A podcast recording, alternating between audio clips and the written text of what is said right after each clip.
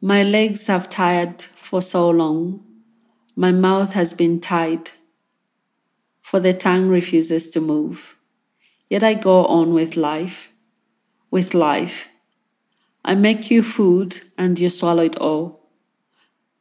My eyes tired by all they have seen, all the injustice, the rape of the body, the soul, mind, and dignity.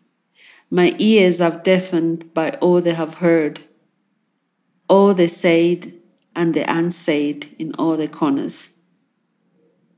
Yet I still pay no attention to your unrepentant ego.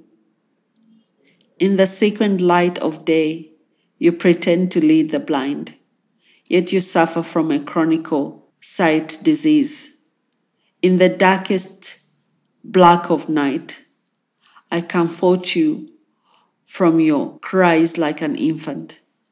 My linens are soaked from your tears of self pity and not know. Come dawn, you are a new man, ready to take the bull by its horns. Ha! To fiakwa, not anymore will I let my soul become heavy laden.